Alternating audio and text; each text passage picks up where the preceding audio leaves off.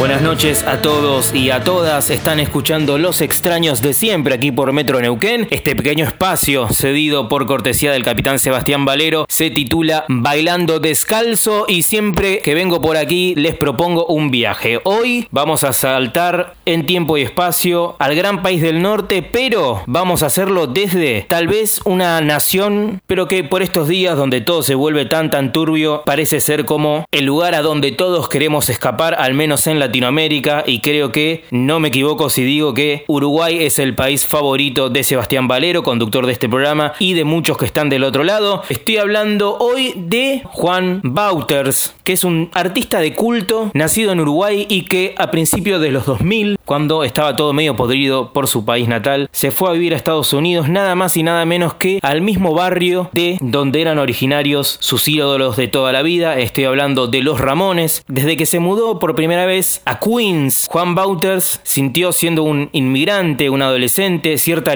cierta alienación, cierta soledad en un país nuevo, tratando de manejar un idioma hasta entonces algo desconocido. Y fue la música quien verdaderamente actuó como agente de integración para Juan y sus hermanos y su familia, puesto que no mucho tiempo después de haber llegado a Estados Unidos comenzó un grupo de garage que se tituló The Beats otra de las grandes pasiones que tiene el uruguayo, que es nada más y nada menos que los Beatles. The Beats tenía mucho del mundo de los cuatro fabulosos de Liverpool. Si bien era una banda de garage bastante, bastante salvaje, siempre cuidaron unas melodías exquisitas que obviamente son la característica del grupo encabezado por John Lennon y Paul McCartney. Y mientras que The Beats se iba convirtiendo en un objeto de culto por el circuito independiente estadounidense y también por el circuito universitario, poco a poco las cosas se derrumbarían y la carrera de Juan Bauters comenzaría su camino.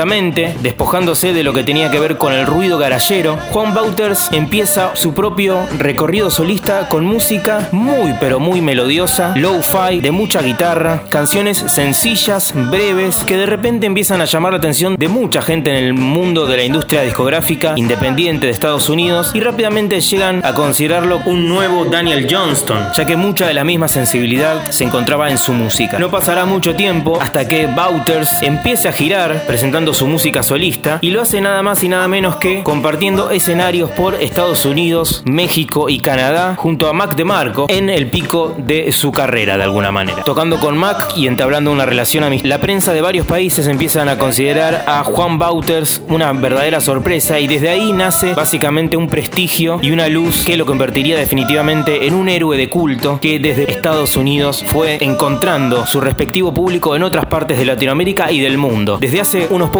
años Juan está viniendo de gira para Latinoamérica, Chile ha sido un país que lo ha recibido muy bien y ahí es donde pasó un tiempo grabando un nuevo material, esta vez con artistas latinoamericanos, es un disco que está a pronto salir y la novedad es que en dos semanitas nada más Juan Bauters está de regreso por Latinoamérica, va a estar en Chile como les comenté y también va a tener presentaciones en la Argentina, primero en Buenos Aires en el Teatro Margarita Sirgu y luego va a venir para Rosario. Lo que van a escuchar a continuación fue grabado ayer nada más en conexión directa con Queens, Estados Unidos y ahí Juan nos contó sobre cómo es mudarse al barrio de tus ídolos, cómo es encontrarte de repente viviendo las mismas historias que nutrieron a las canciones de los Ramones, experimentarlas por vos mismo, yendo a las mismas esquinas, yendo a los mismos negocios, padeciendo también los mismos problemas que padecían los Ramones. También nos habla sobre cómo es girar en el circuito universitario estadounidense, un circuito musical que en décadas anteriores nutrió a los REM, a Nirvana y a tantos otros artistas que hoy recordamos. Y finalmente nos habla de la capacidad asombrosa que tiene él para con sus melodías, ya que es una marca registrada de lo que es su universo. Si no lo conocen, es una buena oportunidad para escucharlo y si lo conocen seguramente van a poder apreciar esta pequeña historia. Aquí está entonces Juan Bauters. Cuando mi familia decidió mudarse para acá, cuando mis hermanos y yo éramos chicos, ah, nos mudamos para eh, al condado de Queens, de donde vienen los Ramones, a un barrio que se llama Jackson Heights, que está a dos barrios de donde son los Ramones. Yo escuchaba a los Ramones en Uruguay con mis amigos del barrio cuando tenía 15 años, así. pero no entendía las letras, nada. Al venir acá yo pude entender las letras eh, de los Ramones y, y, ver la música en su contexto original. Como yo quise, la verdad, como sería escuchar a Spinetta en Buenos Aires o a Piazzolla Buenos Aires o algo así, ¿no? Como una música local en el espacio de donde surge. Y me vi con las mismas, uh, con los mismos problemas y ansiedades y los, y los mismos, las mismas cuestiones eh, que ellos comentaban en sus canciones, las vi reflejadas en, en mi vida eh, nueva al mudarme acá. Entonces como también uh, sentí como, me sentí más apegado a ellos también cambió mi percepción, pero creo que para bien, ya que me dio otra, una profundidad, más, más, una visión más profunda del contenido de su, de su expresión.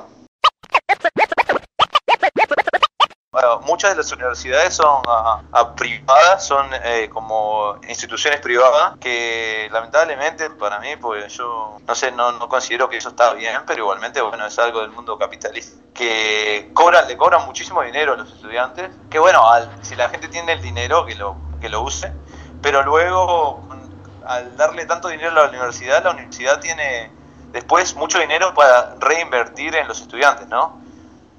Entonces las universidades tienen como una, una, una, cierta cantidad de dinero que usan para entretener a los estudiantes mientras los estudiantes trabajan. Y, y hay un grupo de estudiantes que se ocupa en traer artistas a, a las universidades a tocar. Entonces a nosotros nos, nos, pagan, nos pagan para ir a tocar ahí en las universidades y nos pagan bien. Y bueno, yo voy a, he tocado en universidades y en realidad me, me, gusta, me, gusta, me gusta mucho. Lo único que está bueno porque es un, es un público universitario que yo en realidad aprecio mucho la educación.